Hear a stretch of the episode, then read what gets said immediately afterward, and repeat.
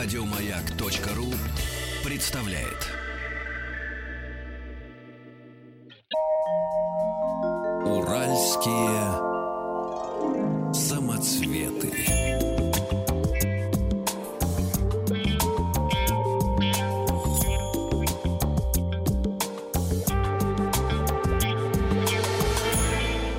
Сладкая жизнь.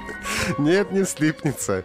А, Сегодня вареники. Главное, чтобы пролезло в глотку, потому что вареники, мы знаем, бывают огромные, с а, шляпу размером. У Николая Васильевича Гоголя, если помнишь, вареник размером со шляпу а, в повести «Ви».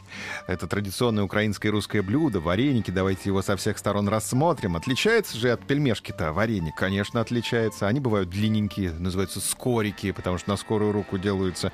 Э, Делаются они с различными начинками. С творогом, с капустой. Можно вишню положить, правда, лучше удалить косточки заранее, потому что вареники с вишней очень вкусные. И если ты не предупредишь бабушку, то все. Последнюю челюсть сломает. Картошку можно положить и да хоть что можно положить, хоть изюм э, в вареники. А корни этого блюда мы найдем в Турции. Турецкое кушанье имеется под названием дюшвара. Представляет собой блюдо, напоминающее пельмени. В качестве начинки туда кладется баранина с курдючным салом. Вот ты вчера путал бурдюк-курдюк. Вот в данном случае это курдюк, Курдючное. сало, да. рядом с хвостиком. А Для придания вкуса добавляются приправы и чеснок. А Блюдо нравится не только жителям Турции, но и близлежащих регионов. Но начинка в какой-то момент была все-таки заменена на вишню. И как раз вот в Турции дюшвара с вишней стал популярным. Потом все, что угодно тоже стали класть. Выбор зависел не только от предпочтений домочадцев, но и от религиозных соображений. Например, в пост начинка была постной. А для изготовления теста бралась ржаная, пшеничная или гречневая мука, которая смешивалась а, с сывороткой и яйцом.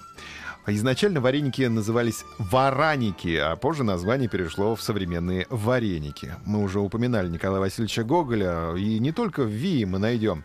А, вот, допустим, что еще можно сказать? Ну, Солоха, да, готовила в чугунке. Дрожащая. Да. А, Значит, ви вареники размером со шляпу, я сказал, и в середине 19 века вообще лепили до 30 сантиметров в длину вареники. Вареники были длинными. 30-сантиметровый вареник.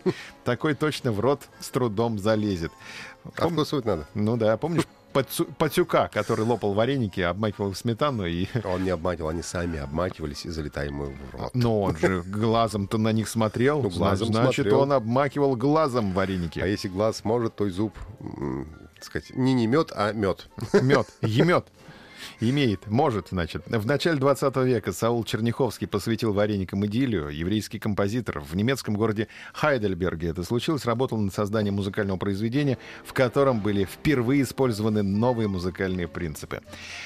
Вареником называют, кстати, к слову сказать, не только блюдо, а еще и аметист с красным отливом. В начале 16 века называли вареником, и стоил он тогда значительно дороже рубина. И такими варениками был украшен символ власти русской царицы Ирины Годуновой, ее корона. «Матушка, какие ж у тебя красивые вареники на короне!» — говорили ей. Служители церкви для украшения алтарей, икон и наперстных крестов также использовали аметисты, которые мы вот сейчас выяснили называются варениками. Вареник является официальным символом канадского города Глентона, находящегося в провинции Альберта. На центральной площади знаменитому и любимому блюду установлен памятник. Он весит 2700 килограммов и высота его 9 метров. Такие вот необычные вареники существуют не только в качестве кулинарного и, э, украшения, но и украшения для короны российских императоров. Нет, не слипнется. Не слепнется. Еще больше подкастов на радиомаяк.ру.